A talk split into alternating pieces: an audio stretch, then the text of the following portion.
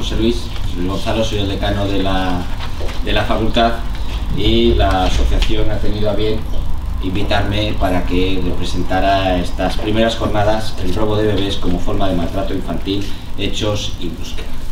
Soledad y yo nos conocemos desde no hace mucho, la verdad, no hace mucho, ahora medio año aproximadamente, pero cuando pidió, solicitó la ayuda o el apoyo de la facultad para realizar algunas de las actividades de su asociación y del Instituto de Estudios de Género de la Universidad Carlos III, pues desde la facultad le dimos todo el apoyo y hoy es otra constatación de, ello.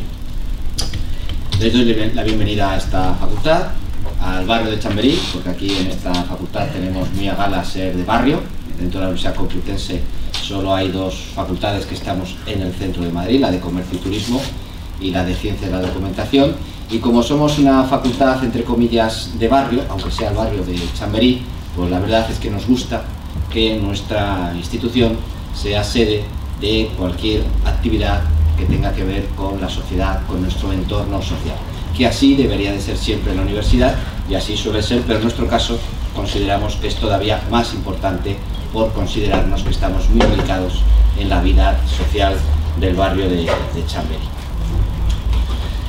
Quiero darte las gracias, ¿eh? Sole, quiero también dar las gracias a la Asociación Española de Pediatría Social por haber organizado este evento.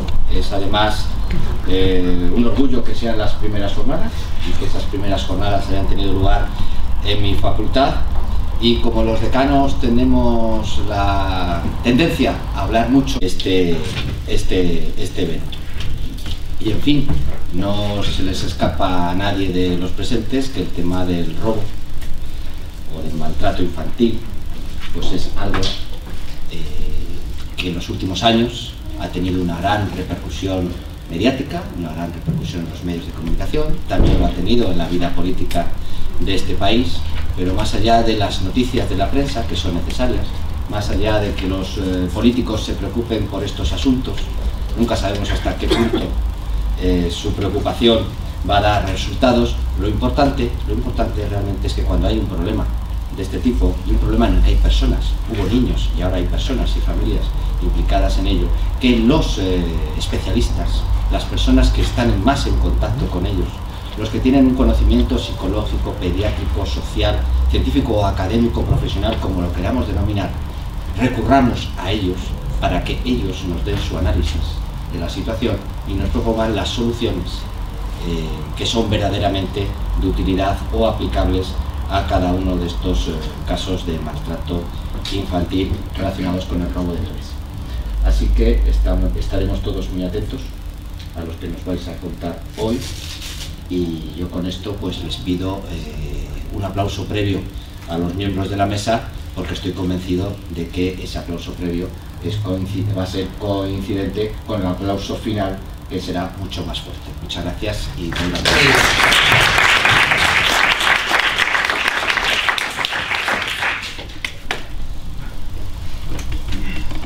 Muchas gracias, decano José Luis, por acogernos aquí en vuestra casa. Y la verdad que es un auténtico placer que podamos desarrollar en este barrio y en este entorno esta, esta jornada.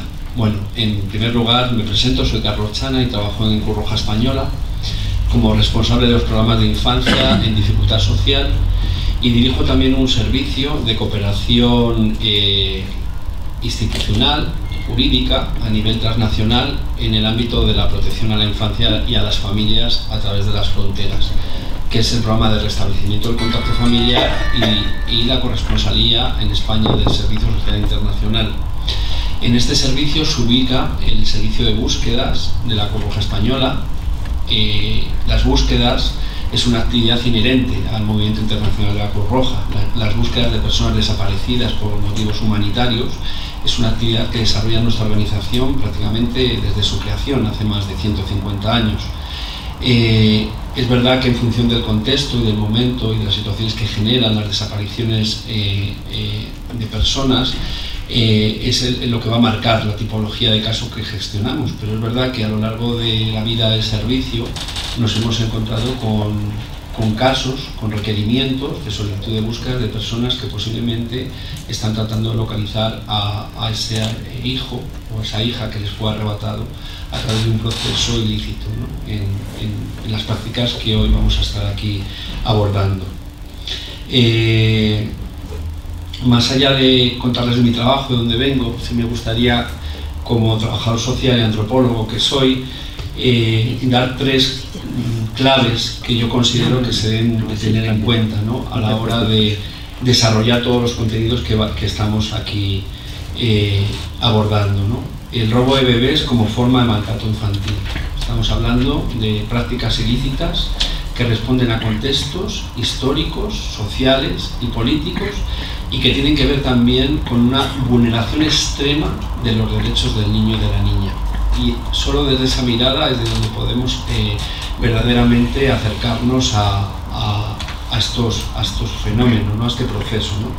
Yo creo que hay tres aspectos que, que yo creo que además pueden facilitar la introducción después de la ponencia tan interesante que nos va a relatar Soledad que eh, creo que tendríamos que tener en consideración. Tres elementos de índole más cultural ¿no? o sociocultural.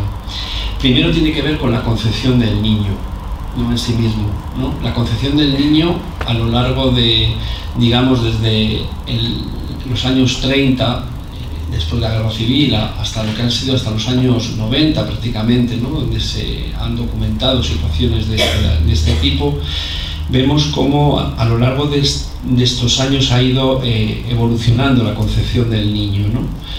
Desde una visión mucho más cosificada, el niño como objeto, eh, si a la mujer se le infantilizaba en, ese momento histórico respecto a, su papel social, el niño aparece como una cosa, como una cosa que responde al deseo del adulto, de la paternidad, de la maternidad.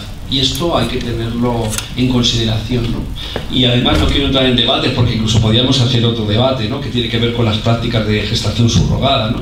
Pero al final, cómo ese niño eh, cosificado responde a un deseo adulto ¿no? de paternidad y maternidad. Y da igual las formas por las cuales se vea satisfecho ese deseo adulto de paternidad y maternidad daros cuenta que parece como que ahora tenemos incorporado que la protección a la infancia ha sido algo que se ha venido dando a lo largo de la historia. Y esto no es así. La protección a la infancia es algo moderno, es algo prácticamente de principios de siglo, que cuando los estados empiezan un poco a plantearse que, que, eh, tienen que proteger a los niños, a las niñas.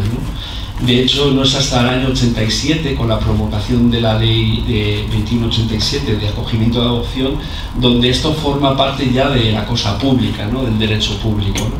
Por tanto, y en el 93 es cuando ratifica, en el 95 ratifica España el convenio de la Haya en materia de protección del niño la cooperación en adopción internacional. En el 96 es la primera ley de protección jurídica del niño. O sea que estamos viendo cómo ha un tardío. Eh, eh, eh, reconocimiento de al niño como sujeto de derechos, no solo como objeto de protección. El segundo, el segundo elemento que creo que es importante que lo tengamos en cuenta en el contexto de cuándo y cómo se van produciendo estas prácticas ilícitas, que vienen del origen de la guerra civil, del franquismo, del, poder institucional, hacia un planteamiento mucho más mercantilista, que va a documentar después eh, Sole, eh, es el que cuando se producen estas prácticas, socialmente solo existe una, forma de filiación, que es la filiación biológica. Es decir, la concepción del ser padre o ser madre solo viene determinada a través de lo biológico, de lo heredo constitucional. Y eso se entronca con eh, el tabú de la adopción. ¿no? El tabú de la adopción, que es ese secreto ¿no? que se tiene que mantener ¿no? porque eh, eh, nos confronta con un hecho vergonzante, que es el hecho de haber sido abandonado o haber abandonado un niño, supuestamente los niños que han sido, eh, que vienen a adopción desde el abandono, ¿no? No, no, no desde lo ilícito, ¿no? que aquí estamos en otro momento. Pero es verdad que socialmente no está construido otro modelo de parentalidad que no sea la biológica, la vía heredo-constitucional, ¿no? y por eso se simulaban en las adopciones las filiaciones. ¿no? Es decir, el, niño como hijo biológico, ¿no? porque esto confronta con el hecho vergonzante vergonzante de ser adoptado, lo digo además en mi concepción como nieto de una persona que fue adoptada. Mi casa esto fue un tabú. En la adopción de mi abuela, mi abuela fue una niña adoptada en Argentina, mi abuelo emigró, mi bisabuelo desde Zamora hacia Argentina y trajo una niña. Y mi abuela, eh, esto fue un mito, ¿no? un tabú en la familia que no se podía nombrar. Mi padre descubre que su madre era adoptada cuando se va a casar en la partida, la partida de bautismo. Y eso tiene que ver con el hecho vergonzante, pero también con el duelo de la infertilidad. ¿no? Es uno de los valores del régimen, la fertilidad. ¿no? La mujer paredora, ¿no? que, reproduce socialmente eh, eh, el ser humano. Y por último, y no me enrollo más, porque si no no va a dar tiempo a abordar todas las interesantes ponencias, tiene que ver en el momento histórico, social, político y económico donde se van realizando estas prácticas, que no tienen nada que ver la parte, digamos, de la dictadura a la parte ya que tiene que ver con la transición, o que tiene, pero aquí hay un momento importantísimo que es cuando más casos de desapariciones o más casos de fallecimientos, supuestos fallecimientos se dan, que es entre el año 60 al año 69, cuando más documentado está, que esto responde por lo menos eh, en Madrid y en otras grandes ciudades a una diáspora campesina que viene a las grandes urbes, donde se produce también un proceso de transformación cultural del parto, de parir en casa con la partera en el medio rural o con el médico local y la partera, a la medicalización del parto a través de, eh, digamos, prácticas eh, eh, que tienen que ver más con modelos médicos hegemónicos masculinizados alrededor de la asistencia al alumbramiento. Y es en este contexto donde se da, digamos, el escenario o el ecosistema para que estas prácticas puedan desarrollarse, digamos, de una forma mucho más eh, ágil y precisa. ¿no? Masas de poblaciones eh, campesinas que vienen a, las urbes en ese momento del desarrollismo industrial, personas poco cualificadas con un bajo nivel cultural eh, que de alguna manera empiezan a parir en institución, ¿no? Dejan de parir en casa a para parir en institución, ¿no? Con todo lo que supone estas prácticas institucionales respecto a lo que representa como figura de autoridad el papel del médico, el personal sanitario y el personal religioso, que también va a practicar unos procedimientos de sanación alrededor del duelo de la supuesta muerte de ese niño fallecido y a través de la, eh, el adoctrinamiento moral, ¿no? Que conllevaba todo este tipo de propuestas a determinadas mujeres respecto a esa posibilidad de dar en adopción o que el niño hubiera fallecido. No me voy a enrollar porque yo sé que Sole lo hacer muchísimo mejor que yo porque lleva muchos años investigando, pero sí quería poner de manifiesto en mi presentación estos tres elementos. Eh, me han pedido que presente a los eh, diferentes participantes y después pues les voy a ir dando eh, la voz a cada uno de ellos. La verdad que es un auténtico placer, tengo que agradecer pues tanto a la asociación que, he conocido a, Sole, a Carmen, a las voluntarias y voluntarios que con toda su eh, mejor intención organizan todo esto, a la Sociedad Española de Pediatría Social, a Antonio Gancedo, a Jesús, amigos a los que conozco desde hace muchísimos años y con los que comparto espacios de trabajo y, y relacionales, Amnistía, bueno, a todos los participantes.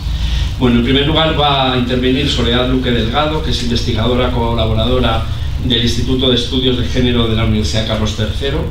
Eh, Carmen es profesora de fonética y lingüística en dicha universidad.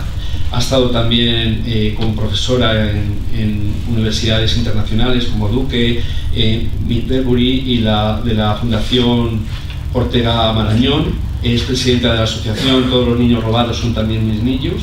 Ella celebra conferencias desde el año 2012 sobre el robo de bebés la memoria histórica y los derechos humanos. Ha participado en multitud de congresos, jornadas, aportando pues esa mirada de los derechos humanos eh, eh, desde lo que fue la guerra civil, el robo de bebés y incluso ha participado e intervenido en diferentes actos en el Parlamento Europeo de Naciones Unidas relacionados con este ámbito. Una persona eh, firmemente comprometida como profesional, como afectada y como ciudadana. Entonces yo creo que seguramente nos va a deleitar con su exposición. A mi derecha tengo al profesor Jesús García Pérez, que es licenciado en Medicina y Cirugía por la Universidad de Valladolid, especialista en pediatría y pericultura en el Hospital Central de Cruz Roja de Madrid, eh, donde físicamente trabajo yo ahora. Alcanza el grado de doctor cum laude en el 90 por la Universidad Autónoma de Madrid. Es diplomado en gestión clínica por la Complutense y luego a lo largo de sus 40 años de carrera profesional ha dirigido 12 tesis doctorales, ha realizado multitud de estudios y publicaciones, impartido conferencias, es una persona con una amplia, un amplio recorrido en, en todo lo que tiene que ver con la atención médico-pediátrica desde la perspectiva social. Personalmente yo le conozco desde hace 20 años, he trabajado en colaboración con él en muchos ámbitos, de menores no acompañados, de niños víctimas de violencia familiar, de adopción internacional. Él es un referente en los temas de, maltrato infantil. ¿no?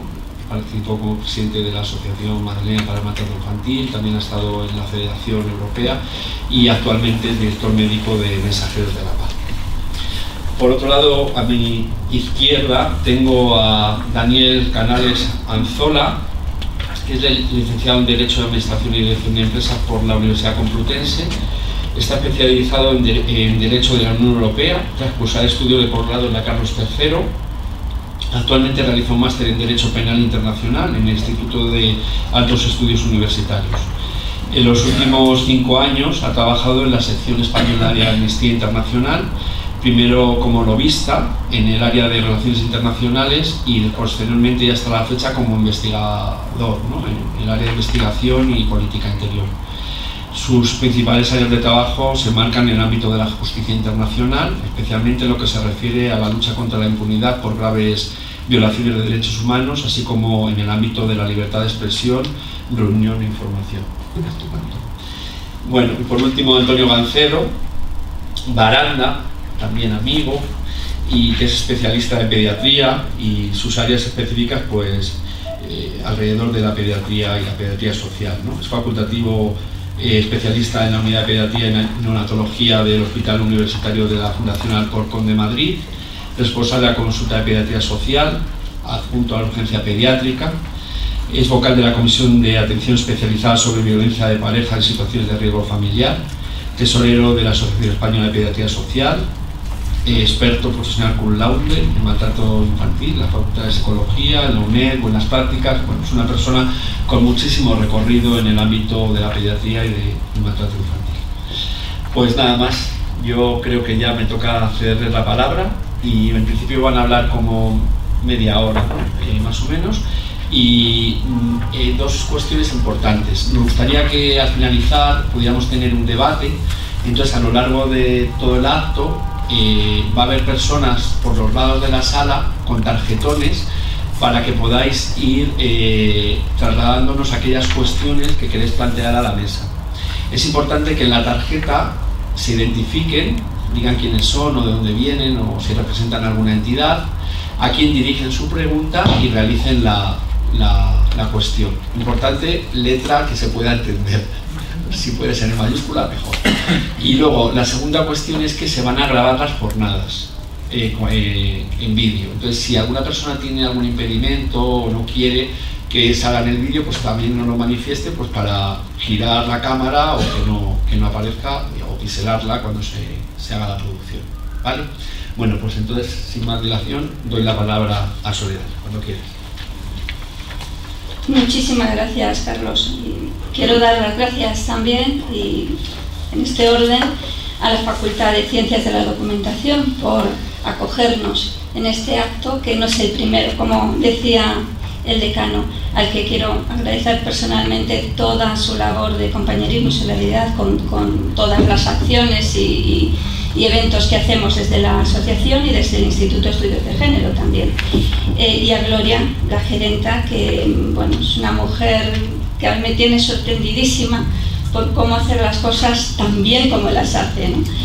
Eh, también quiero agradecer, por supuesto, a la Sociedad Española de Pediatría Social por organizar este encuentro, esta jornada. Es la primera vez que tenemos la oportunidad de colaborar con una entidad médica y para nosotros, para nuestra asociación, es altamente importante que esto sea así, se lo agradecemos de corazón. Amnistía Internacional, por supuesto, y a Cruz Roja Española como compañeros también de, de mesa. Y a todos ustedes, naturalmente, porque bueno, no, es fácil con tantos eventos y con tantas, eh, tantos actos que hay en Madrid siempre, bueno, pues poder, si no llenar, sí desde luego tener la asistencia que hemos tenido eh, y que estamos teniendo esta, esta tarde. Así que muchísimas gracias y en especial me van a permitir que dé las gracias a todas aquellas personas eh, mujeres y hombres, pero sobre todo mujeres que las veo aquí, que son víctimas por el robo de, bebés. Yo le dedico a ellas esta, esta jornada. Bien, como decía Carlos, yo voy a hacer un recorrido, em, pues, eh, bueno, histórico es mucho decir, pero vamos a, voy a plantear un poco el contexto donde se produjeron estos, estos crímenes. Eh, lo que ocurre es que no es mm, sencillo plantearlo. ¿Por qué? Porque todos sabemos, si yo les pregunto, ¿qué saben ustedes del robo de bebés? Pues, pues van a saber muchas cosas, ¿no? Porque los medios de comunicación ahí han estado durante años para eh, contar eh, muchísimos puntos relacionados pero con este tema. Lo que ocurre es que a medida que hemos ido investigando y trabajando, nos hemos dado cuenta que los medios de comunicación no están contando realmente en profundidad de dónde viene esto, cómo se desarrolla y la situación actual de las, de las víctimas. Por eso los dividimos siempre en estas preguntas clave, en el cuándo, el dónde, el quién, a quién, cómo, cuántos y por qué en cada una de las etapas, porque durante tanto tiempo que se produjo este, este crimen, eh, claro, hay diferentes fases, diferentes etapas, diferentes móviles también, pero todos y todas las fases están enlazadas entre ellas, como ahora veremos a continuación. Eh, vamos a empezar con la primera etapa, que es una etapa de clara represión política, y hay una figura de la que tenemos que hablar inevitablemente, que es el jefe de los servicios psiquiátricos militares de la dictadura franquista, Antonio Vallejo Nájera. Eh, este eh, psiquiatra, este jefe de estos servicios, tuvo su formación en la Alemania nazi. Y estamos hablando de un periodo del año 39 al año 54. ¿Por qué hasta el 54? Bueno, es la fecha que más o menos tiene de cierre el auto de Baltasar Garzón, donde explica todas estas cuestiones y sobre todo el número que de desaparecidos que se produjeron en, este, en estos años. Em, ¿Dónde se producían los robos? Fundamentalmente en cárceles. ¿Y quién lo hacía? Bueno, pues lo hacían los eh, vencedores, los militares vencedores fundamentalmente y todos sus adeptos. ¿A quién o contra quién? Pues claramente a las mujeres republicanas. Ahí empezó, ahí empezó lo que conocemos ahora como el robo de, de niños y de niñas. Em, hay que entender que, además lo decía Carlos de una manera muy clara, que el contexto histórico de una dictadura, y especialmente en esta época de la, de la posguerra, estas mujeres republicanas em, tenían una condición que es la que el psiquiatra Vallejo Nájera defendía y que ahora al contarlo posiblemente nos produzca una, una sonrisa, pero que en aquel momento la, teoría que él propugnaba eh, era la base científica de todo el régimen. Estoy hablando de la teoría del gen rojo, que seguro que nos suena a todos, a todas, que decía que estas mujeres republicanas tenían una condición especial, portaban un gen, un gen rojo que se transmitía a sus hijos y a sus hijas. ¿Y qué es lo que producía este gen rojo? Bueno, pues lo que producía era taras psicosociales que hacían que se desarrollara en el niño o en la niña pues una casi malformación psicológica y social llegando a, desarrollarse como delincuentes. Em, como delincuentes y como dementes. ¿Cómo se solucionaba esto? Pues con una segregación infantil, separando a estos niños y niñas de sus madres para que no desarrollasen ese gen rojo. Claro que es una teoría científica, no, es una teoría de ciencia ficción, obviamente, ¿no? Pero aquel momento Ya digo, esto era, era la teoría que sustentaba toda, todo el panorama científico y político de la, de la dictadura. El cuántos, bueno, pues el, en cuanto al número, y por lo que sabemos y aparece en el, en el auto del juez de Garzón, está la cantidad de 30.000, más de 30.000. No todos los niños eran niños eh, robados. Los niños robados eran muchos y estaban entre esos 30.000 porque también eran los huérfanos ¿no? de, de, guerra, los recogidos y también los trasladados. ¿El por qué? Bueno, pues por este, por este famoso eh, gen rojo. ¿no? El, el, problema es que, y esto es lo que normalmente lo que, no, lo que normalmente se conocía, ¿no? hasta hace relativamente poco, el robo de los hijos a las mujeres republicanas y de hecho se hacía con leyes y con decretos. Voy a mencionar solo dos. El decreto ley del 23 de noviembre de 1940 sobre huérfanos, protección a los de la revolución y la guerra y la ley del 4 de diciembre de 1941 sobre el registro civil, inscripción de niños repatriados y abandonados. Se podían inscribir a los niños con otra con otro nombre y otros apellidos, con lo cual era prácticamente imposible que pudieran en algún momento de su vida seguir el rastro de su identidad, su identidad de origen. Em, decía que este era el momento en que em, se produce una gran cantidad de robos de separación de, los niños a sus madres republicanas. Un minuto. Es el, un botón que tiene usted en su rodilla. Carlos, ah. en rodilla. ¿Ya? Le llamamos el botón nuclear. Uy, pues espérate porque ya me he ido. Uf, casi que termina. bueno, tú estás atento, Carlos, porque esto. A ver. Vale, sí, sí, sí, ya está.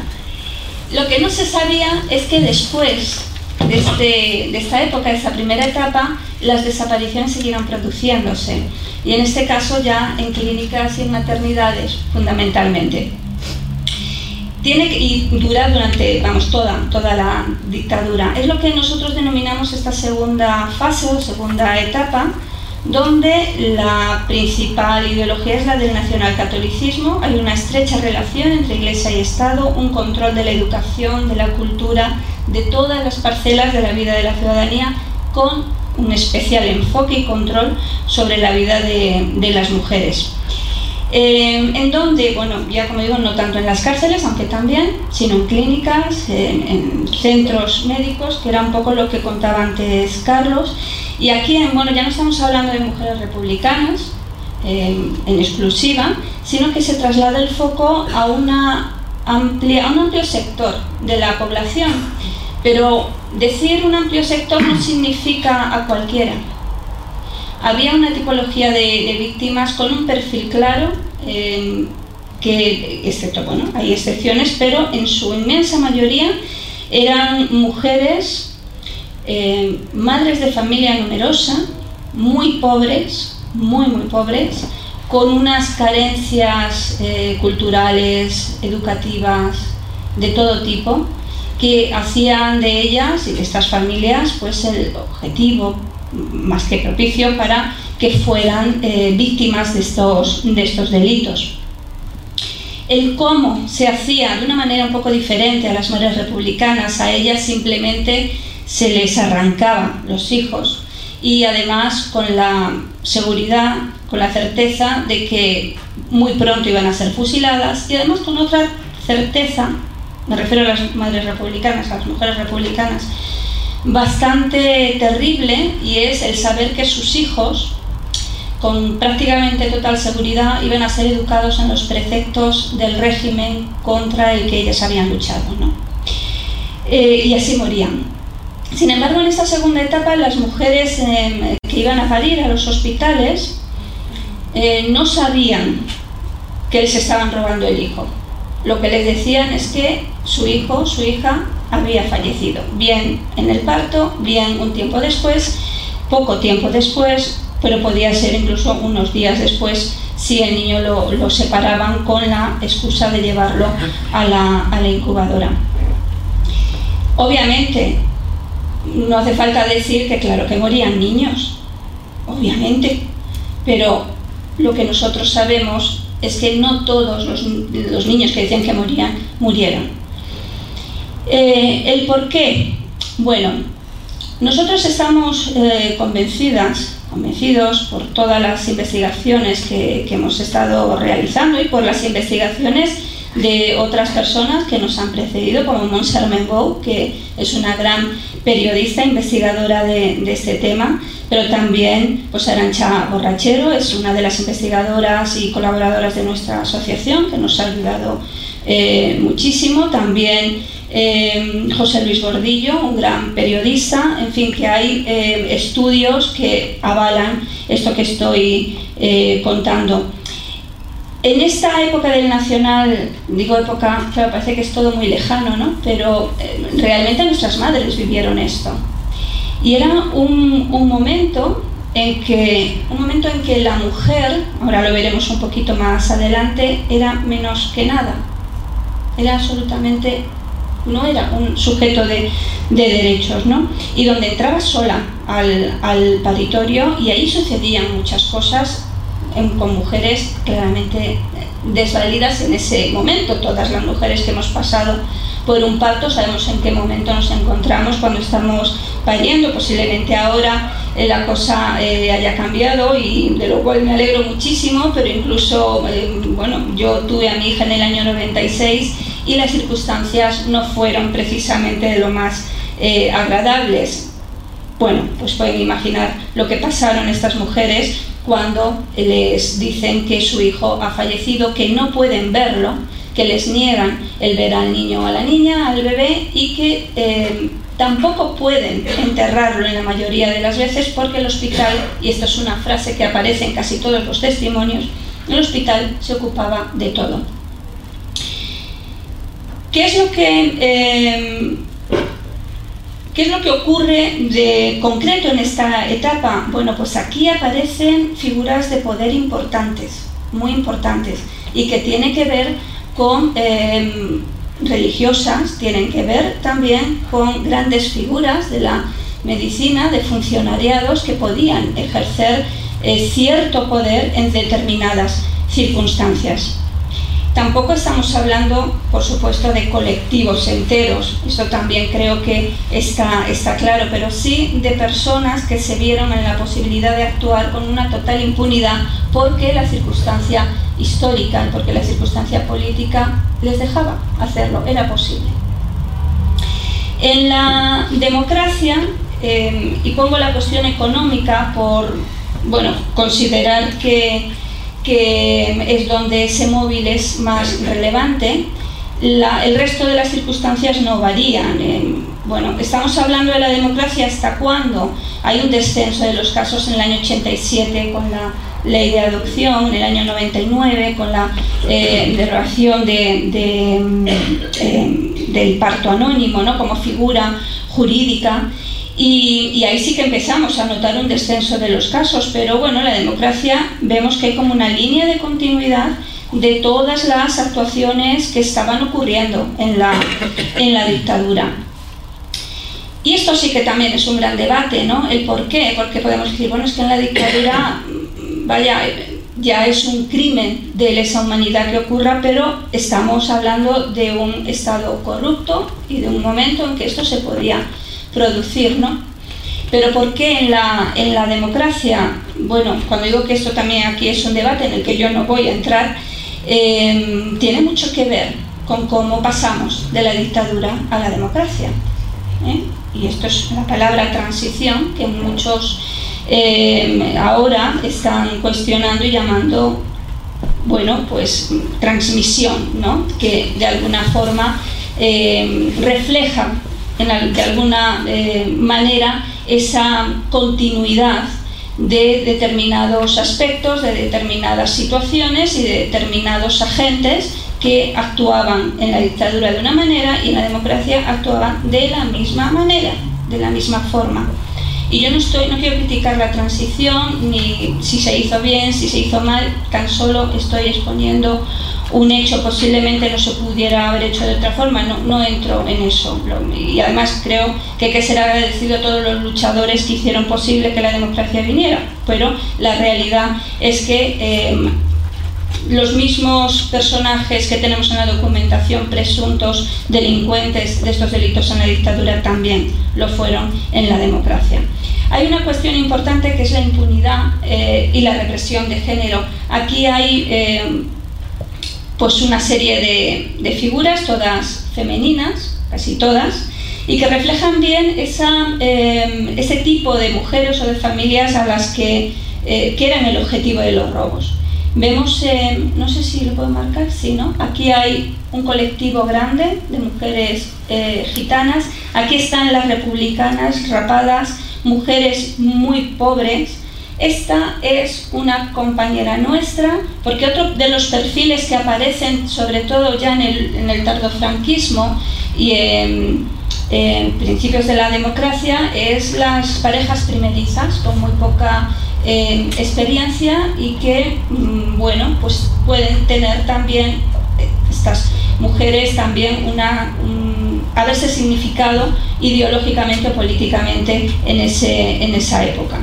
Y aquí tengo a mi familia, aquí tengo, no están todos, porque en ese momento todavía están en Córdoba, luego, ya vinieron a, a Madrid, pero aquí están prácticamente todos mis hermanos, mi madre, mi padre, mis tías y como veis pues una familia numerosa, una, una de las familias que fueron objeto de tanto, de tanto vamos, del crimen y que produjeron tanto dolor, ¿no? este, este crimen.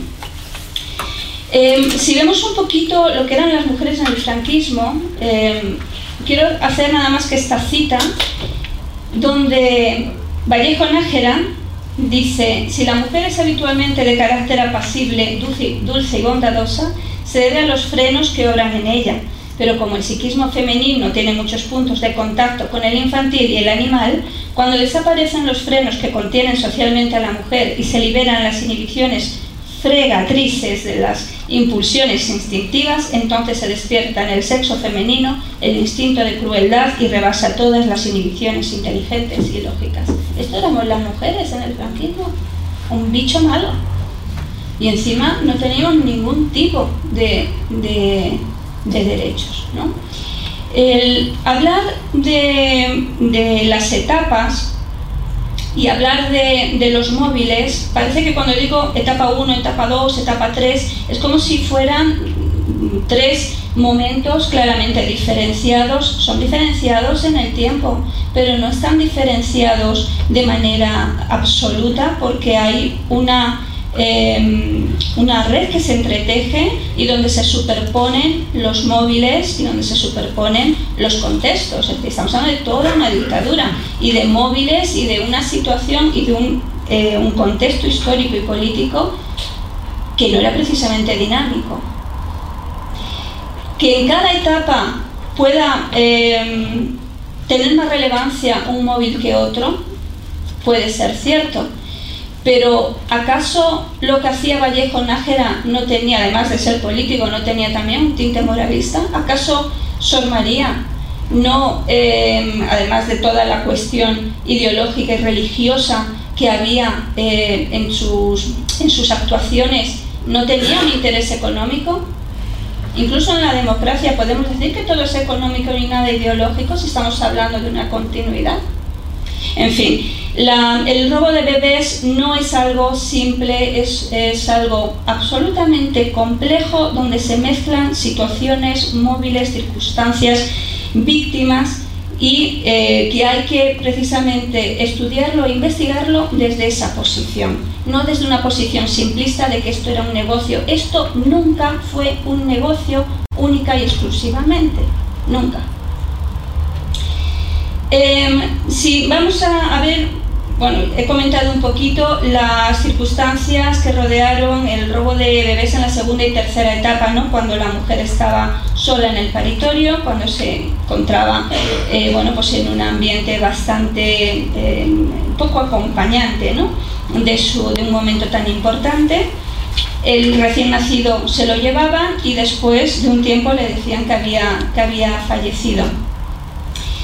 Eh, ¿Qué es lo que ocurre con estas mujeres cuando se marchan a casa? Y me centro en ellas porque hablar de las mujeres republicanas es hablar prácticamente de su lucha y de su muerte y de su dolor después, ¿no? Y toda la represión, pero esto se ha conocido muy poco. Cuando estas mujeres de la segunda y tercera etapa, insisto en la segunda y tercera etapa, aunque por favor esto ah, veámoslo como una línea, ¿no? Que, que, continúa y que es fruto de la impunidad. Bueno, pues eh, cuando estas mujeres se marchan con la sensación de que ha pasado algo raro, Vale, yo me tengo que fiar de lo que me dice una religiosa o de lo que me puede decir un, doctor o una enfermera o una matrona. Y, vale, pues yo me lo tengo que, creer, pero a mí me parece raro no ver a mi hijo, me parece muy extraño no poder enterrarlo. Y cuando consiguen, bueno, llegar a casa y poder explicitarlo ante su familia, son inmediatamente, familia o amigos o quizá también a su confesor en muchos eh, casos, lo único que consiguen es silencio y que les digan es mejor que te calles, tú no has conseguido superar el duelo ante la muerte del bebé y les repiten lo mismo que les repetían en el hospital, eres muy joven, tendrás más o ya tienes muchos, ¿para qué quieres tantos? ¿no? Por tanto, estas mujeres no es que fueran mujeres silenciosas, pero sí fueron mujeres silenciadas. Y la soledad con la que vivieron su dolor, ya digo, a veces teniendo esa certeza y sobre todo la sospecha y la incertidumbre de que algo raro había pasado, la incomprensión, eh, eso se mantuvo ahí durante décadas. Y después, en la explosión mediática que hubo en el 2010, cuando salieron a la luz todos los casos de los bebés robados, eh, y salieron los propios niños ya adultos en la búsqueda de su identidad, es cuando estas mujeres vuelven a salir de esta soledad, de este silencio, y piensan que quizá ese niño, esa niña, es el hijo suyo que realmente no murió. Y empiezan también esa búsqueda y empiezan nuevos sentimientos de rabia, de culpabilidad, por no haberse dado cuenta. No se podían dar cuenta, pero estos sentimientos están recogidos en todos nuestros estudios. La angustia, la inseguridad, el temor, la tristeza, la depresión, la ansiedad, las fobias, la desconfianza, la desesperanza, la baja autoestima, una hiperemocionalidad, todo, todo les eh, y desde luego el tener síntomas tanto físicos como psíquicos de, dolencias de todo, de todo tipo. Tampoco podemos olvidar a los que buscan su identidad de origen. El término robado, yo creo que eh, Carlos lo decía eh, muy bien, no es un término jurídico que se puede aplicar a las personas, pero nosotros lo entendemos así por esa cosificación a la que están expuestos todas las personas que ahora buscan su identidad, que no saben si son robados o no, simplemente están en la búsqueda. Hay que respetar su ritmo, hay que respetar su forma de hacerlo bastante diferente a la que tenemos las, las familias ¿Por qué? Porque en su camino no saben lo que se van a encontrar. No van a saber si son niños robados, si son niños abandonados. Es una búsqueda realmente difícil, complicada y llenísima, llena, llena de, dolor. El descenso de los casos fue en el año 87, que es cuando se promulga la primera ley de adopción, donde en su preámbulo dice específicamente que esta ley se hace para evitar el odioso tráfico de niños, con lo cual ya la sociedad algo sabía, ¿no? y cuando en 1999 se declara inconstitucional el parto anónimo, que fue un coladero de niños también bastante impresionante, porque bueno, era la posibilidad de que una mujer pudiera parir sin tener que dar su, identidad, su nombre y su apellido, con lo cual los niños que ahora buscan, niños, niñas, ya adultos que buscan su, identidad, pues eh, lo tienen eh, realmente difícil, sino si sobre todo los padres adoptantes que intentan ayudar, nunca se podían encontrar con la eh, identidad de la mujer que estaba pariendo. Bueno, la explosión mediática surge en 2010, las víctimas nos empezamos a organizar, a movilizar. Em, la situación ahora mismo que hablará un poco Dani también Jesús, hay miles de denuncias archivadas, en concreto más de 2.100 diligencias de investigación abiertas, de las cuales prácticamente todas están archivadas, excepto 532, me parece, y normalmente se, se archivan por criterios de, prescripción, por falta de pruebas, no hay nadie en la cárcel. Sin embargo, en el ámbito internacional, del que también nos hablará Dani, hay toda una normativa que nos, que nos acoge tanto en el Parlamento Europeo como en Naciones Unidas y también la querella argentina contra los crímenes del franquismo que se acoge eh, por el criterio, por el principio de justicia universal en Argentina. Hay otra en México que también nos hablará, nos hablará Dani. Bueno, de mi caso personal, como no hay tiempo, tampoco voy a hablar. Quiero simplemente mencionar las acciones que realizamos en la, en la asociación, que es sensibilización social, con otras asociaciones también aquí en Madrid. Esto para nosotros es sensibilización, es concienciación a través de conferencias, de publicaciones, de concentraciones. Participamos en documentales eh, también en proyectos de investigación, movilizaciones, digo, como recogida de firmas en el Congreso, en, el Senado, en un montón de, de sitios, acciones judiciales, legislativas, en ayuntamientos, en parlamentos autonómicos, en el Congreso estatal. De hecho, y de manera más concreta, estamos impulsando dentro de una coordinadora más grande de víctimas del franquismo una proposición de ley de bebés robados en el Estado español y también hemos participado en el informe de la Comisión de Peticiones del Parlamento Europeo. Hemos trabajado con instituciones como Amnistía Internacional, como el Centro Guernica para la Justicia Internacional, Naciones Unidas, con el Comité en contra de Desaparición Forzada y con la Asociación Pro Derechos Humanos de España. Nuestra esperanza, desde luego, es la ley de bebés robados, que es una ley que acoge a víctimas tanto del franquismo como de la democracia que em, se basa en los principios del derecho a la verdad, la justicia, la reparación las garantías de no repetición y que incluye también en su articulado las recomendaciones del Parlamento Europeo. Tuvimos una gran alegría el 25 de septiembre de 2018 cuando la mayoría de los partidos políticos la registró, más alegría todavía el 20 de noviembre pasado cuando por unanimidad se votó a favor de su tramitación en el Congreso pero no llegó a realizarse no vio la luz esta ley porque eh, por el adelante electoral que todos conocemos y por todas las circunstancias políticas, las segundas elecciones, en fin, ahora estamos en un momento también crítico, pero seguimos adelante. Y, bueno, en cuanto a conclusiones, simplemente no voy a repetir la complejidad, la incertidumbre, de todas las víctimas, la complejidad de, los casos, la incertidumbre de las víctimas, los derechos de las víctimas que están siendo vulnerados y para nosotros la solución, ya digo, es la ley de robados en el Estado español. Para terminar quiero lanzar un mensaje de esperanza, termino, termino, que es con una frase de Eduardo Galeano, porque estamos seguros que vamos a, que vamos a ganar y que la ley va a salir y que vamos a obtener justicia de una manera o de otra. Entonces siempre tenemos en mente la frase de mucha gente pequeña, en lugares pequeños, haciendo cosas pequeñas, pueden cambiar el mundo. Somos muchas víctimas y mucha gente trabajando. Eso sí, tenemos que darnos prisa porque los victimarios se mueren y las víctimas también. Y claro, una justicia que llega tarde, pues irremediablemente siempre es una gran injusticia. Gracias.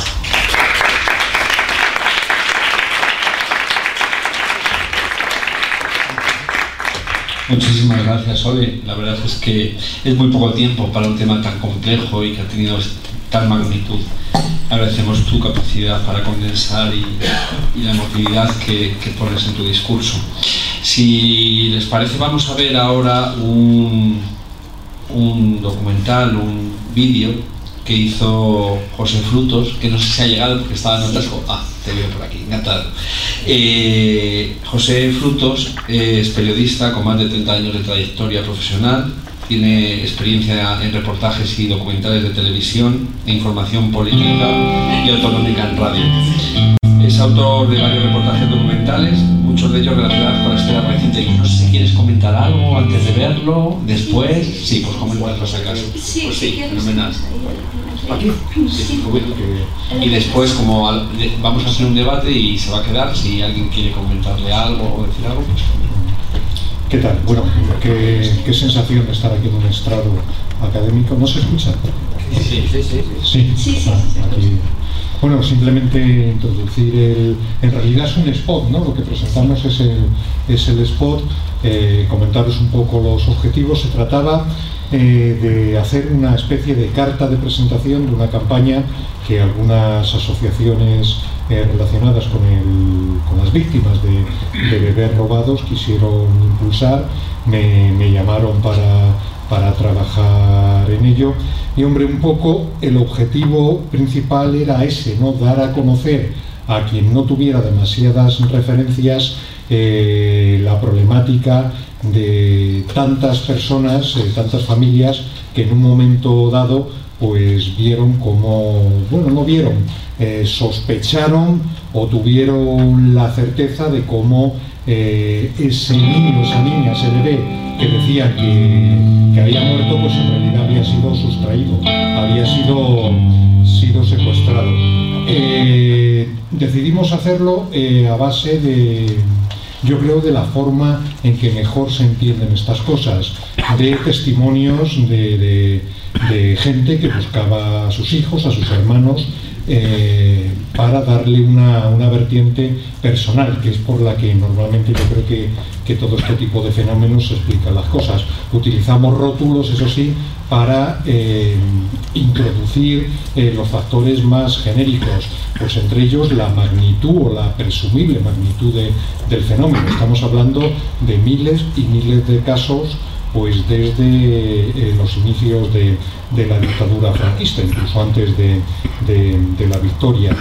Eh, mm, queríamos eso, dar, mm, presentar una realidad que pese a que bueno, mm, tuvo un boom mediático, como decía Sol, pero en realidad sigue siendo un poco desconocida, ¿no?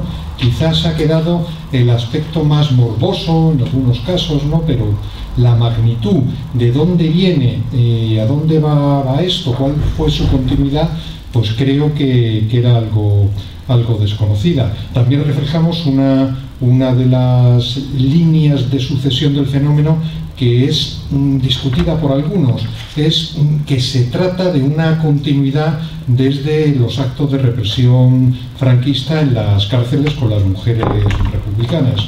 Hay, eh, digamos, observadores del asunto que quieren establecer una diferencia entre una parte y otra, es decir, entre lo que ocurrió a partir de los años 60, pero vamos, yo por lo menos y, la mayoría de, la gente que, ha estudiado muy profundamente estos casos, pues establecen una línea de continuidad. Es un acto que no se ejerce de la misma manera como se ejercía en las cárceles, pero que de alguna u otra forma se transforma. Incluso algunos de los agentes de este, de este acto de, de, sustracción de, niños pues son los mismos, alguna orden religiosa. Ya por último, para no enrollarme, quería añadir que, bueno, que en el spot, ahora lo, veréis, pues yo propuse y, así se hizo al final eh, acabar con un mensaje, un mensaje de, esperanza, de que de vez en cuando esta lucha pues surte sus, frutos. Ahora lo veréis. Por mi parte es todo. Gracias.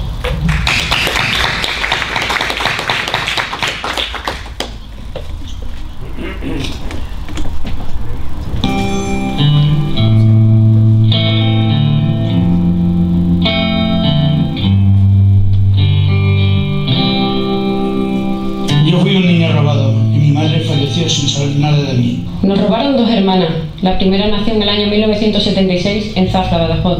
La segunda en 1990, un parto de trillizas, de las cuales quedaron dos, una de ellas Isabel.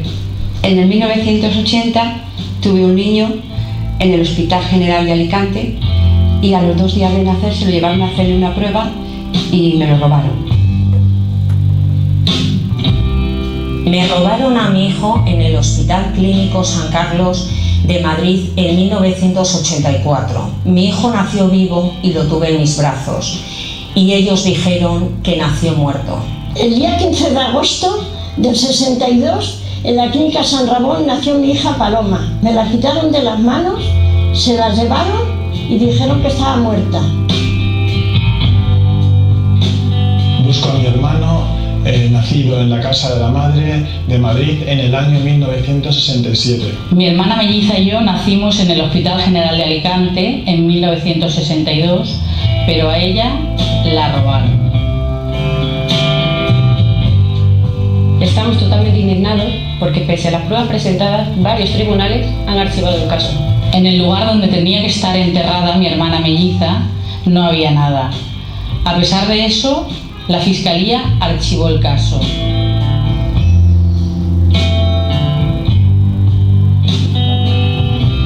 Archivaron mi denuncia con muchas irregularidades. Parece mentira, pero me han archivado el caso, eh, pese a que en la caja donde estaba mi hijo, supuestamente, había un brazo de un adulto.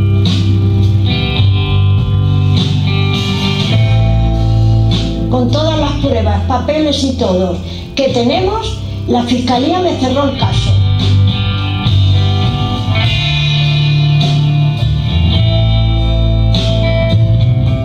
Es una vergüenza que esté pasando esto en España. Parece mentira que esto hoy día pase en España.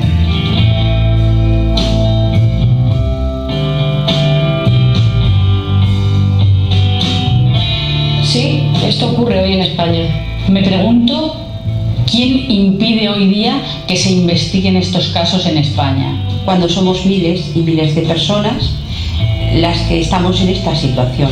No somos pocas familias, son 300.000 niños robados. Es increíble que con tantos casos de bebés robados la sociedad no se conciencie. Pero con la lucha se consigue todo. Yo mismo encontré a mi hermano 49 años después de mi desaparición. A mí su lucha me ha llegado al corazón y más allá. Por favor, no os rindáis.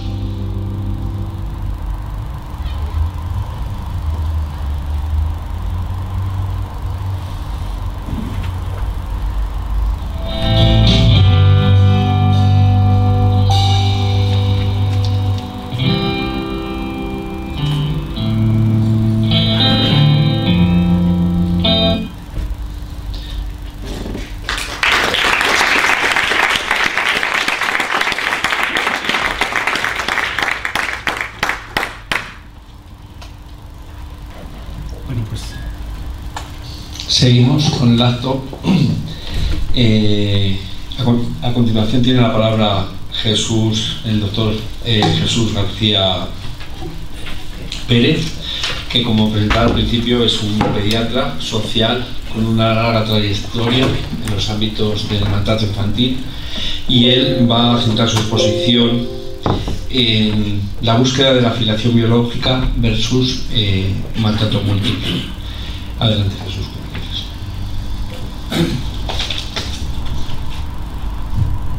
Bueno, buenas tardes a todos y a todas. Muchísimas gracias a la Asociación de Niños Robados.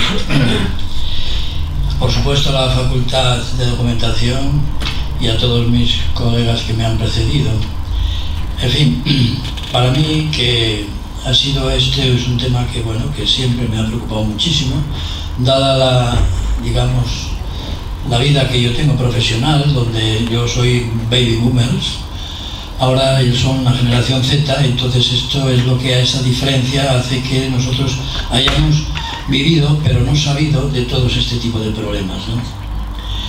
Efectivamente, nosotros como pediatras, estos temas no solo nos preocupan, no solo por estos temas ya históricos, pero que todavía están, la realidad es de otro tipo, como veremos luego en las diapositivas que yo iré poniendo. Pero como un resumen de lo que ha dicho Soledad, en el año, desde el año 38 al 52, el, que el doctor, el señor Garzón investigó más de 34.000 niños drogados de hijos de republicanos en el exilio, que no han sido, digamos, digamos, no se sabe más de estos niños que han sido exiliados. ¿no? Y muchas madres, hasta el año 77, que han sido encarceladas por el régimen dictatorial, si estaban embarazadas, esperaban al embarazo para fusilarlas las que tenían que ser fusiladas. ¿no? Evidentemente, eso formó parte de esa represión que antes he comentado, la represión roja, y sus descendientes, que a mí me llama la atención lo que llamaban eufemísticamente algunos colegas la eugenesia positiva, para de tal manera que dar el famoso gen rojo. Yo le preguntaba, ¿el gen rojo a qué se refería? Porque la sangre roja, evidentemente todos tenemos la sangre roja. Entonces, ¿qué tendría que ver eso con la, digamos, la, biolo- la biología del supuesto niño?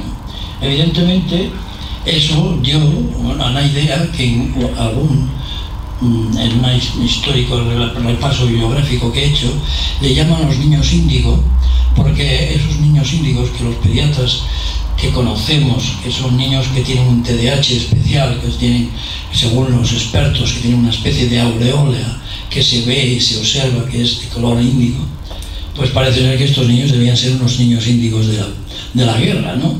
Evidentemente no tiene nada que ver esto con, con, el robo y con todas las barbaridades que se han hecho, ¿no?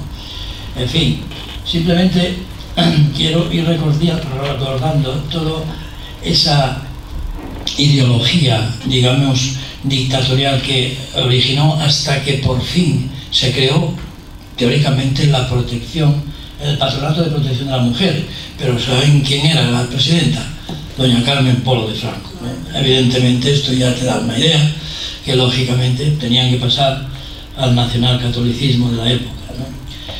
Y hasta en, el 96, lo la más lamentable cuando ves en los estudios retrospectivos, que se habían establecido una red de negocio tan incrementada que muchas, no solo eh, eh, hospitales, en aquella época no había hospitales llamados públicos, porque había unas clasificaciones de los hospitales, unos eran residencias eran sanatorios y otros eran hospitales generales, porque dependía de quién, de quién eran, si eran de asociaciones religiosas, eran, se llamaban de una forma u otra. ¿no?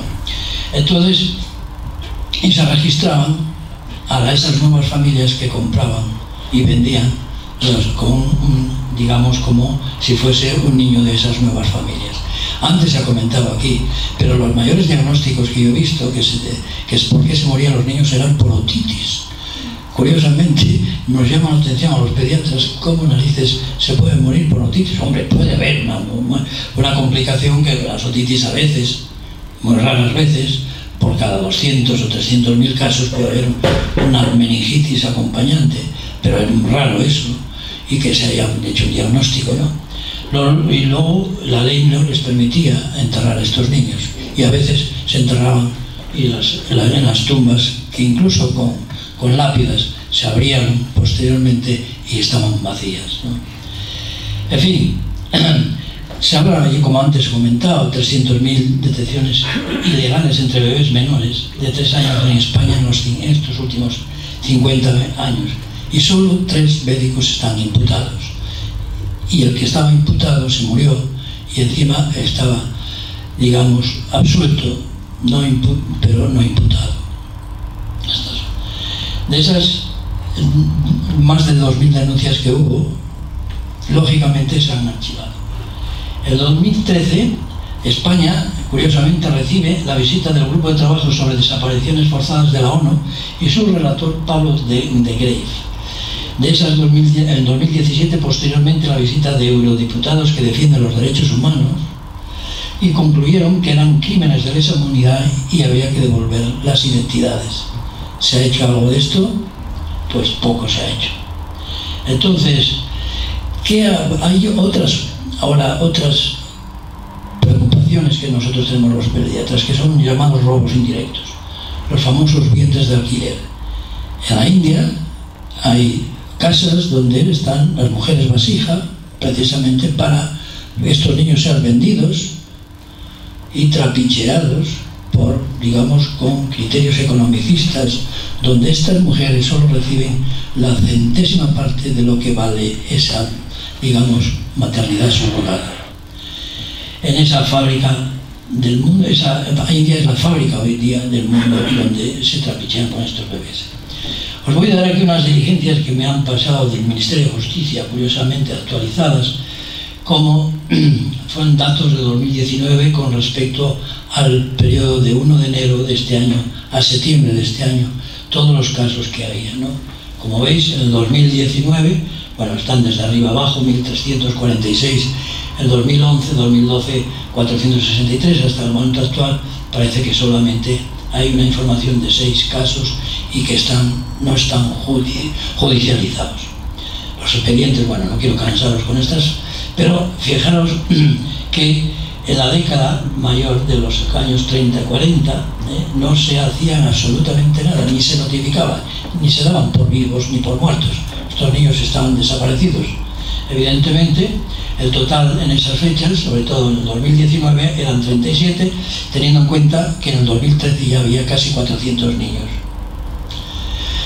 Pero a mí lo que más me preocupa, después de esta exposición tan eficaz y eficiente que hizo Soledad, sobre todo el, histórico de los niños robados en esta España franquista y posfranquista, a mí lo que me preocupa son los niños robados, vendidos, secuestrados y violados en España en la actualidad.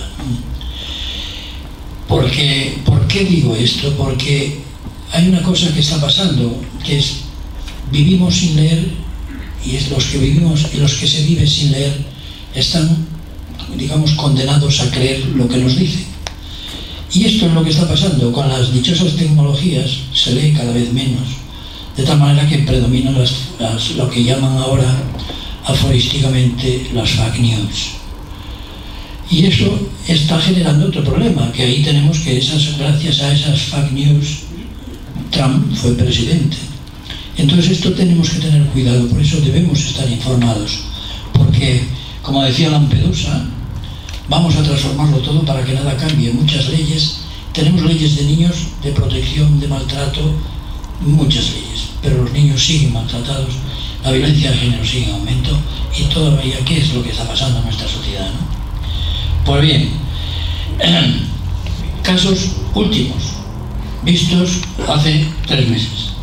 Tenía 15 años, esta fue engañada, traída por la mafia de Bucarest hasta España para obligarla a ejercer la prostitución, sufrió todo tipo de vejaciones, consiguió huir, meses después fue apresada y castigada, maltratada, y fue horrible lo que se le hizo a esta chica, porque le enseñó a todas las que habían traído vendidas y compradas de, de Bucarest para que no volviesen a escaparse. Pero es más, 45 menores, estas son noticias de hace dos o tres meses, prostituidas en piso, siete de ellas con un tipo de discapacidad intelectual, dos menores romanas, mellizas de 16 años, que fueron vendidas, perdón, que fueron vendidas por su madre para ser prostituidas aquí. No sé si habéis visto la noticia hace cinco días o siete días de una, señora en Alicante que vendió a su hija, quería vender a su hija por 15.000 euros para casarlo con otro señor. O sea que esto sigue sucediendo. De otra forma, digamos, no tan, digamos, cruel o brutal como fue lo que se ha comentado anteriormente, pero esto está sucediendo. Seguimos en Ávila, hace poco, dos ciudadanas romanas expletadas por sus dos hermanos. Aún le quitaron el hijo, le encerraron un piso para prostituirla. La otra fue encerrada en clubes de Ávila y no recibió pago alguno por ser prostituida. Otro, una madre nigeriana traída en patera le endosaron una supuesta deuda, porque es lo que hacen cuando traen a estos niños aquí, que hacen que luego se convierten en ese, acrónimo que se llama MENAS menores, menores extranjeros no acompañados. Le, llevó luego a, a, Francia para prostituirla. al bebé que lo dejaron aquí, secuestrado en un piso junto al hijo de otra mujer de origen subsahariano que fue chantajeada. En fin, no quiero ser alarmista, pero más de 3.000 niños y bebés en la España de 2017 y en el 2010 también eran más de 3.000. Se prometieron medidas, pero nada cambió. Somos un país lampedosiano, transformamos mucho, pero cambiamos poco. ¿Y qué niños también ahora tenemos que nos preocupan? Los niños sin nombre, los niños invisibles, los niños que vienen de estos países que se mueren de sida, de malnutrición, que se venden de una manera alarmante, y estos niños generalmente invisibles, que son más de 150 millones de niños que son vendidos, explotados y acaban mendigando en las grandes ciudades. Y niños como por ejemplo en China en el año 79 que prodigó una ley del hijo único, de tal manera que en los medios rurales necesitaban solo niños, por eso las niñas se metieron, que si nacían con más de dos niños y si eran niñas se los metían en los orfanatos para adopciones internacionales y en muchos pueblos de China se asesinaba a esas niñas. La adopción internacional en nuestro país hemos pasado de un boom de los años, año 92 a 94 que teníamos una media de 5 o 6 mil niños, a pasar últimamente andamos con 300, 400 niños. Pero eso nos deja una cifra alarmante también. ¿Cómo se adoptaron estos niños? ¿Legalmente o en qué forma lo han adoptado? Y una de las cosas que nos preocupa, sobre todo en este país, es que el 10% de estos niños son abandonados de nuevo en este país. Abandonados de nuevo. Es una segunda pérdida. Pero no, es más tampoco, hay que tener en cuenta también otro tema que a mí me preocupa mucho, y es los niños. Más de 170 millones de niños están menores de entre 5 y 17 años, son niños trabajadores. Los padres los venden y los traen a estos países. ¿Y qué hacemos con estos niños? Pues muchos niños huyen de sus propias casas y se convierten en niños soldados. Y yo en Nigeria he visto uno, un niño que me llamó la atención, tenía 12 años y decía que él era un cadogo, que en su ajili quiere decir un niño pequeño. Tenía un, una, un, un más grande que él, pero cuando fue herido dijo que no quería seguir, porque si no le mataban, que le llevásemos para España, que él no quería estar allí. Pero luego mantenemos otros niños, que hay 150 millones de niños, según el informe de, Amnistía Internacional, que se dedican a la explotación sexual infantil, a la, a la promiscuidad, a la pornografía. Y es más, hay otro problema que a mí me preocupa, son los niños pasarela. Niños que se venden como si se pasase por una pasarela. Esto sucede en, en Brasil y en Estados Unidos. Hay episodios de una semana van pasando por la pasarela y quieren este niño o el otro, el otro. Y estamos hablando de países supuestamente que son civilizados. Niños con matrimonios infantiles aquí, como el caso que ha comentado este de Alicante, que quería vender para casarlos con niños menores. Y otro, otro que más me preocupa es la maternidad subrogada. Cómo se están trayendo niños en estas maternidades subrogadas, qué forma, se está legalizado, cómo, cómo está la situación. No sabemos nada de esos niños, sabemos que vienen, que han sido, digamos, gestados en un vientre de alquiler y vienen a nuestro país. Y eso es legal, pero sin embargo sí tenemos partidos políticos que quieren legalizarlo. Y, no, y esto es lo que nosotros como pediatras sociales no queremos que eso se legalice porque es una forma de trata a la mujer. Dejémonos de llamarlo que de los derechos del niño a la mujer puede ser libre para tener o no tener, por supuesto, es libre para tenerlo, pero en este contexto se llama trata. Más informaciones malos tratos, detienen a la madre, piden más de dos años por una madre que quería casar a su hija. Estos son del ABC de hace nada, unos días. Y ya para finalizar, ya no quiero cansaros porque creo que, que la verdadera justicia son los reencuentros con estos niños. Estos niños tienen que tener el reencuentro con sus verdaderos padres. Y yo, como pediatra, creo que deberíamos crear un, banco de ADN nacional nacional, no comunitario, sino para poder comparar y poder localizar a estos niños. Y simplemente, ante tanta desalación, el halo de esperanza que yo creo que hay, lo ponen los miles de adultos que cada día luchan integrados en estas y diferentes organizaciones para conseguir que niños dejen de serlo antes de tiempo. Y voy a leeros un fragmento de la poesía de Miguel Hernández, que se llamaba Nanas de la Cebolla. Lo escribió estando en la cárcel aquí en Conde Peñalver, porque era rojo. Y entonces su mujer tuvo, se murió el primer hijo, la tuvo su mujer, la segunda mujer, digo el segundo hijo. Y su mujer le lamentaba diciendo que no le podía alimentar solamente con pan y cebolla. Y que él lo sentía muchísimo, pero no podía hacer absolutamente nada. Pero que él, gracias a ese sentimiento de tener este niño, le dedicó estas, entre otras frases. Vuela niño en la doble luna del pecho, el triste de cebolla, tú satisfecho. No te derrumbes, no sepas lo que pasa, ni lo que ocurre. Pues esto simplemente quiero decir a las madres que están buscando esos hijos, a todos los padres y a todas las personas mayores de edad, médicos, enfermeras, profesionales sanitarios y no sanitarios, jueces, fiscales, abogados y demás personas que intervenimos con los niños en riesgo social, digamos, tengamos siempre una esperanza para que esto no vuelva a ocurrir y para lo que está ocurriendo, que seamos eficaces, muy eficientes y contundentes desde el punto de vista legislativo. Muchas gracias.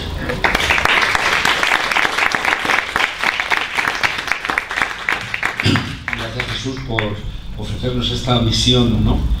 tan conectada del pasado con el presente con respecto a las situaciones de abuso que sufren los niños y las niñas ¿no? y que sufrieron en, en, en, este contexto que antes Sole nos había descrito.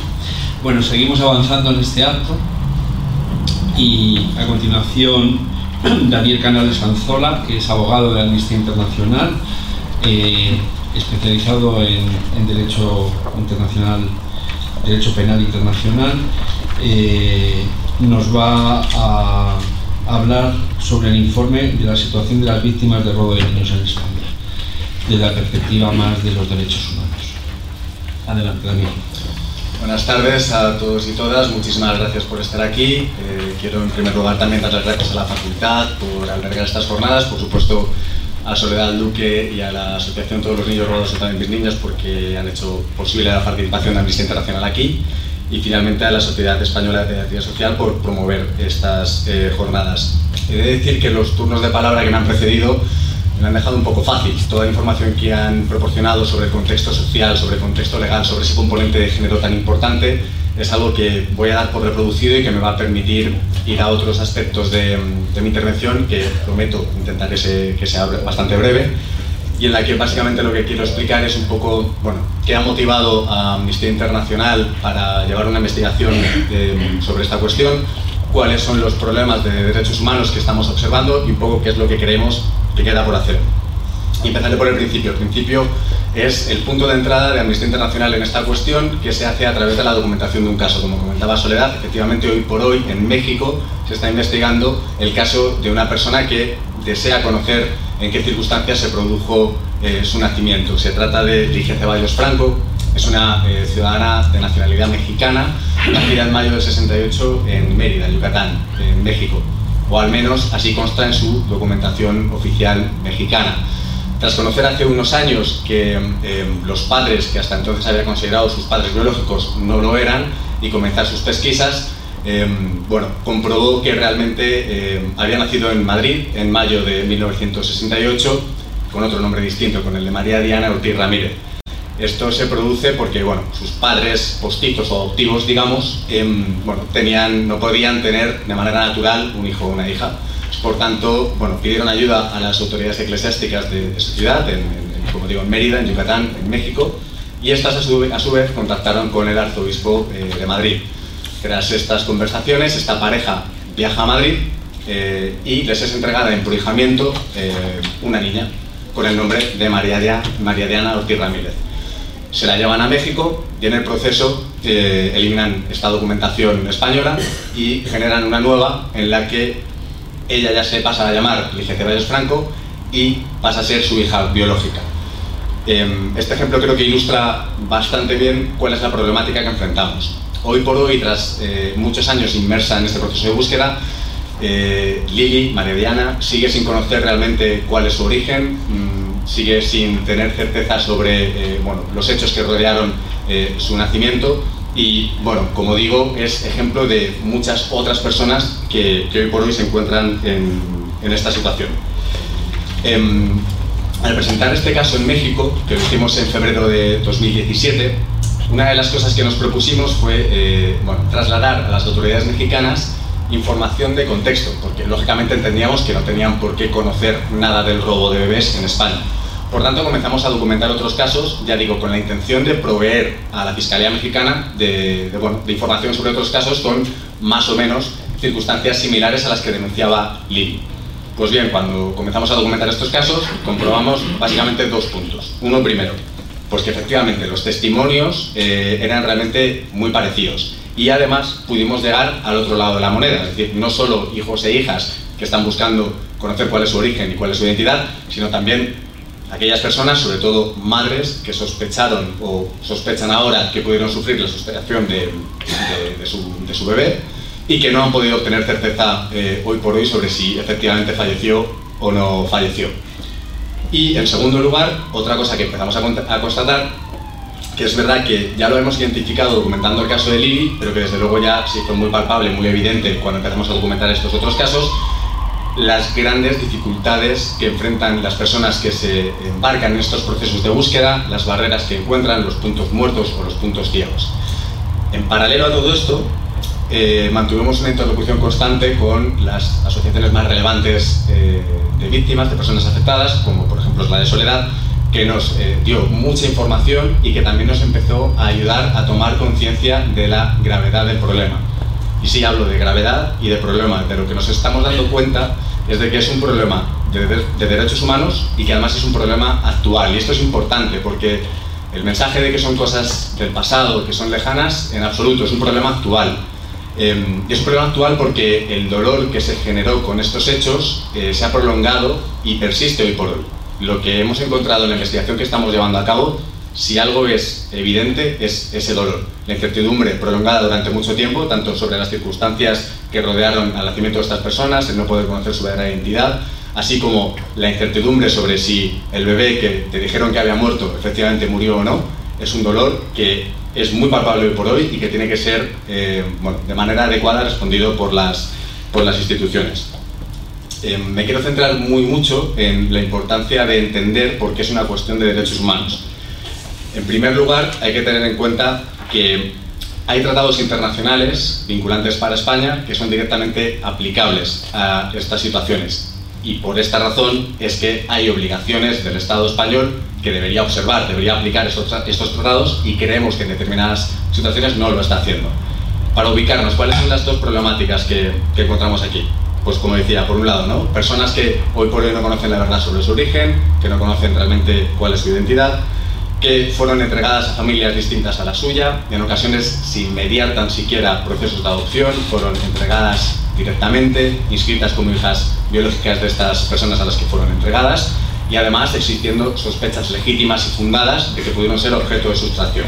Esto digamos que estaría en un lado, y en otro lado de la moneda, como decía, están aquellas personas, madres, padres, hermanos, hermanas, que sospechan que, eh, bueno, sufrieron la sustracción de un ser querido y que cuando han querido obtener certeza sobre esos hechos, conocer si efectivamente falleció o no, hoy por hoy siguen sin tener esa información creíble.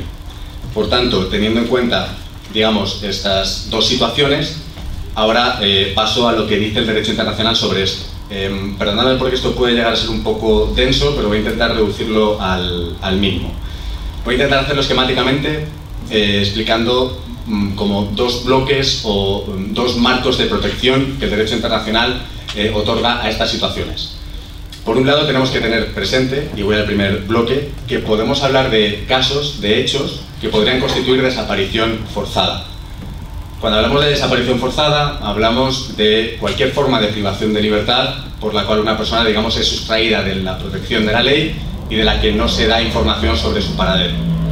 Esto, llevado al caso de los menores, em, es algo que bueno, el Grupo de Trabajo de Desapariciones Forzadas de Naciones Unidas, cuando ha desarrollado eh, el alcance de la Convención Internacional para la Protección frente a las Desapariciones Forzadas, ha hablado de que hay particularidades en los casos de menores que nos tienen que poner especialmente en alerta porque efectivamente podríamos hablar de casos de desaparición forzada.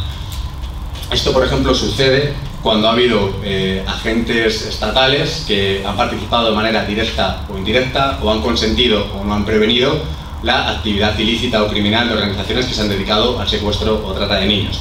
También el grupo de trabajo señala con especial atención, bueno, cuando hay institutos de beneficencia donde están internados niños y niñas huérfanas y que, como también en esos contextos puede hablarse de desaparición forzada en determinados casos.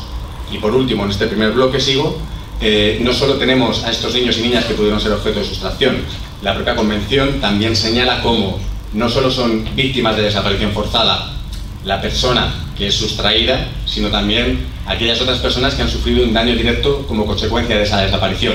Esto ya nos lleva, como decía antes, a, a los familiares, a las madres, a los padres, a los hermanos y a las hermanas. ¿Por qué esto es tan importante?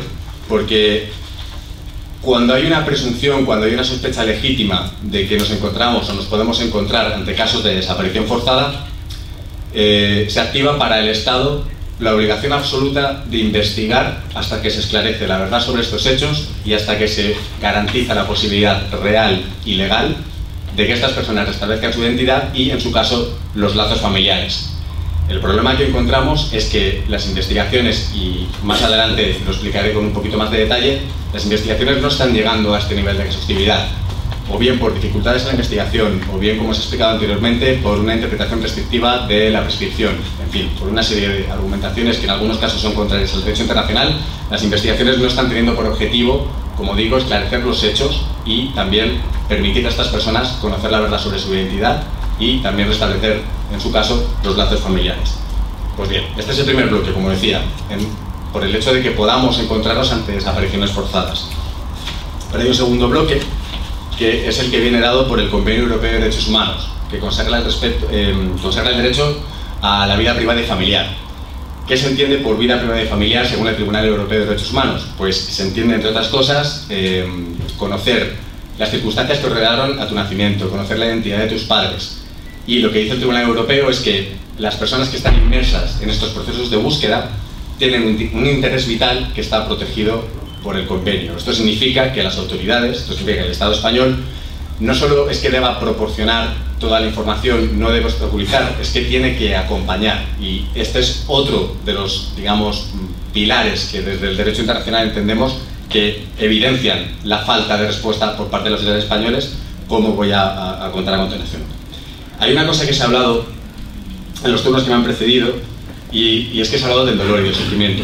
Y yo también he querido hacer énfasis en esto.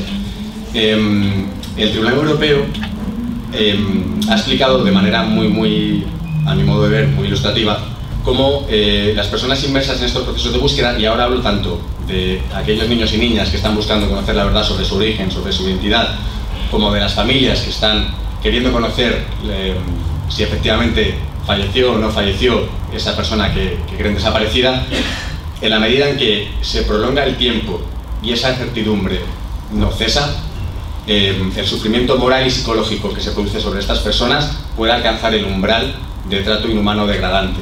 Esto hace todavía más necesaria la actuación y la respuesta por parte de las instituciones.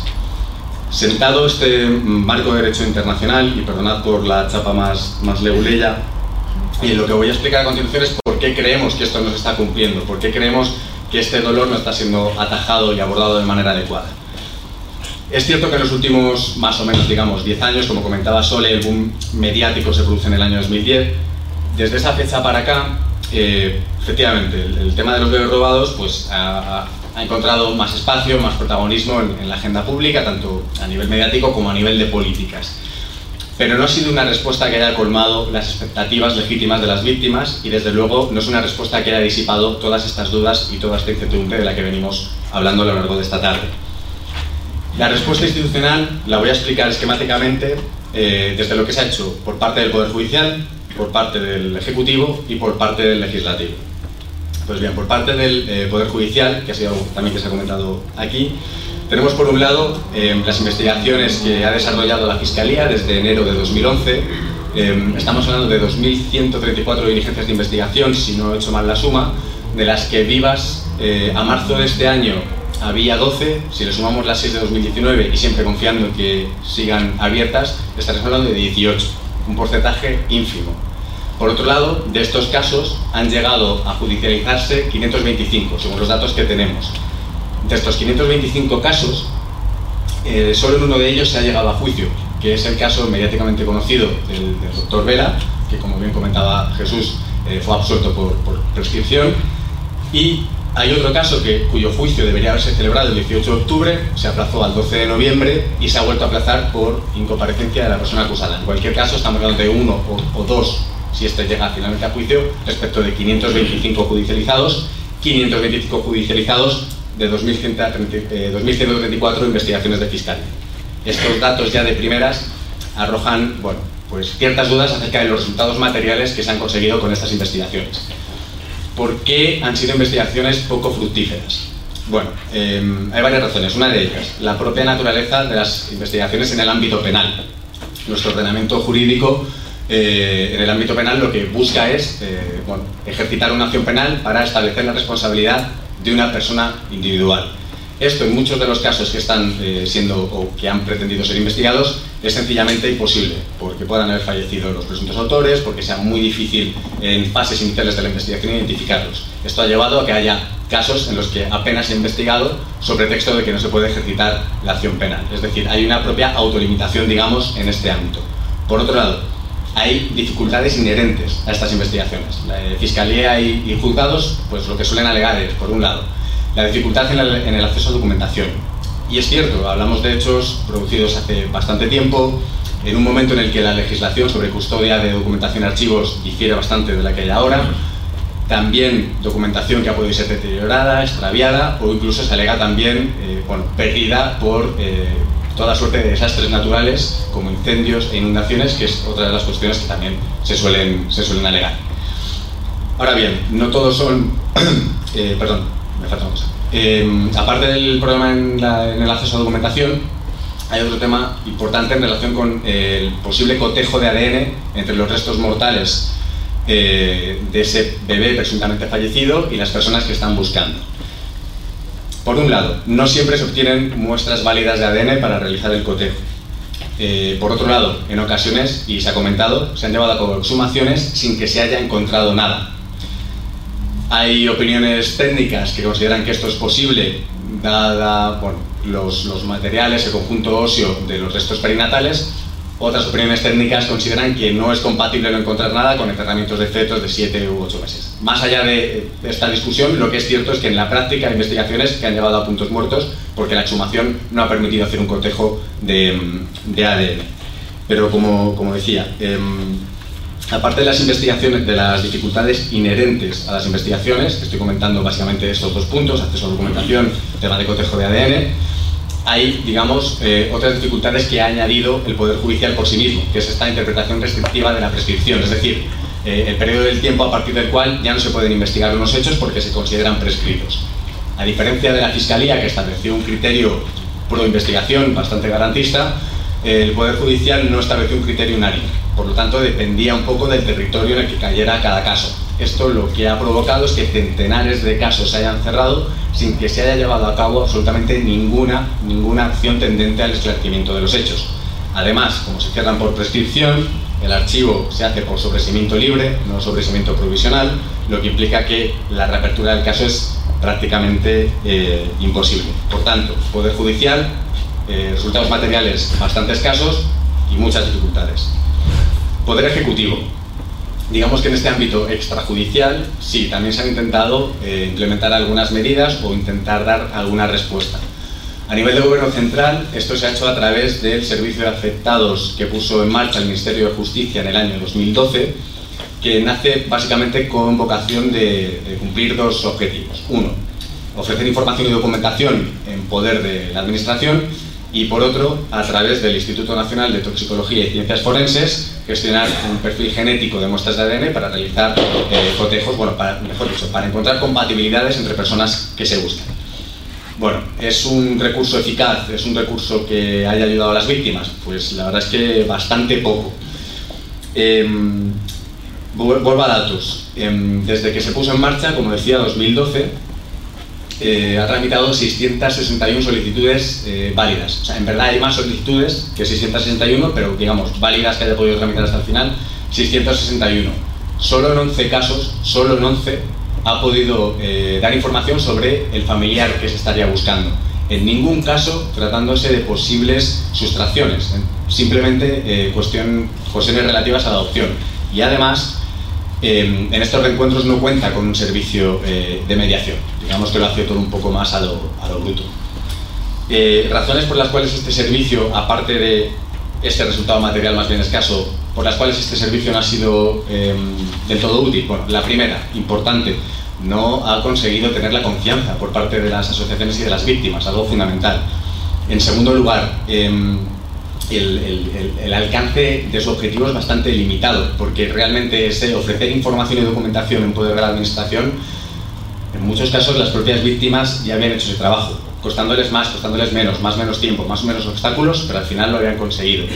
Y desde luego cuando no lo habían conseguido, el servicio no ha podido sortear esas barreras y esos obstáculos.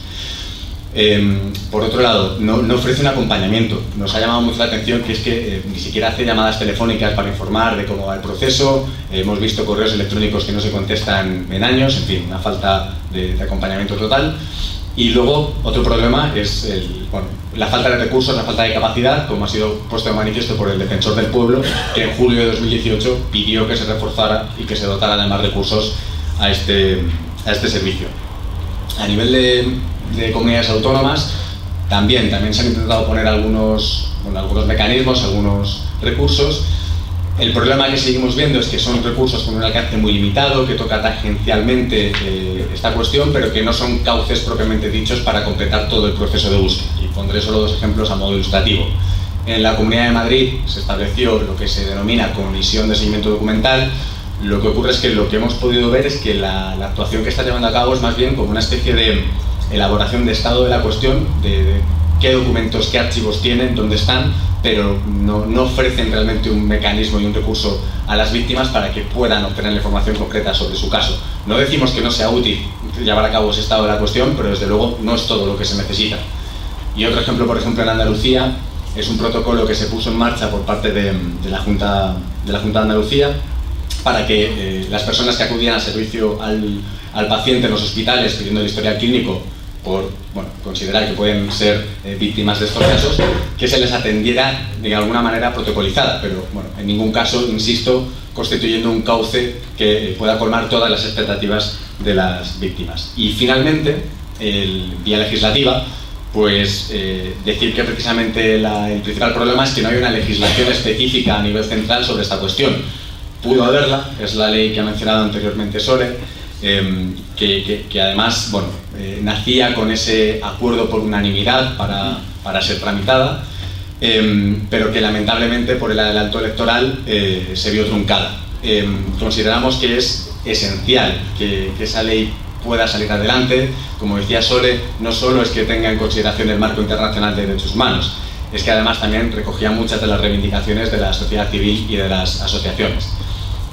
Además, y aunque en las comunidades autónomas, en algunas, sí que ha habido promulgación de, eh, legislación en este, en este sentido, pues, por ejemplo, muy específica en el caso de Canarias, o bien en el caso de otras comunidades autónomas, normativa de memoria histórica que ha incluido en su articulado a las víctimas del robo de bebés, lo que no parece muy claro es cómo se están implementando en la práctica estas actuaciones y desde luego el riesgo que conlleva que en función del territorio haya distintos eh, niveles de protección. Por todo esto creemos de verdad que es muy importante que esta legislación a nivel estatal sea finalmente eh, promulgada. Y a modo de, conclusión, em, creemos que la, que la respuesta institucional tiene que ir más allá de lo que ha ido hasta ahora. Primero, por lo que comentaba, la necesidad de investigar con el objetivo de esclarecer los hechos, de conocer la verdad sobre el origen, sobre la identidad, poder permitir que estas personas restablezcan sus lazos familiares. Em, como comentaba a lo largo de mi intervención, es, es algo que, que, en muchas ocasiones, por todo lo que he comentado sobre cómo se han llevado a cabo las investigaciones en el ámbito penal, no ha sido posible, pero también, y una segunda vertiente, un enfoque global que acompañe en todo el proceso de búsqueda, que suponga informar, rendir cuentas, ofrecer apoyo psicológico, moral, en definitiva una respuesta integral a un problema que, vuelvo al principio, es un problema actual, grave y de derechos humanos. Y ya para concluir, em, para mí es una idea esencial. Al realizar la investigación es, desde luego algo que, me llevo y que me gustaría transmitir porque es, es muy importante. Cuando hablamos de eh, ese dolor que provoca los hechos que se han producido, esa incertidumbre que se prolonga en el tiempo, cuando hablamos de que el Tribunal Europeo de Derechos Humanos o el Grupo de Trabajo de Desapariciones Forzadas hablan de que ese dolor puede alcanzar el umbral del trato humano degradante, estas palabras a veces pueden quedar un poco vacías. Voy a concluir con dos extractos muy breves de dos testimonios que hemos recabado en la investigación. Uno de una mujer que está buscando conocer quién es y otro de una mujer que está buscando conocer si su hijo sigue con vida o no. El primero de los testimonios eh, dice lo siguiente. ¿Y yo? ¿De dónde vengo? Sé los nombres de mis padres adoptivos, pero no los de mis padres biológicos. Tengo derecho a saber qué ha pasado, a saber la verdad. Yo por lo menos tengo derecho a saber, por lo menos saber dónde he nacido y no se me está dejando. Y el segundo testimonio dice, es un dolor que no puedo superar. Hay una interrogación en mi vida que tengo desde el principio, porque si a mí me cuadran las cosas, ¿de qué voy a dudar? Lo que busco es un bebé muerto, y como no lo encuentro, lo estoy buscando vivo.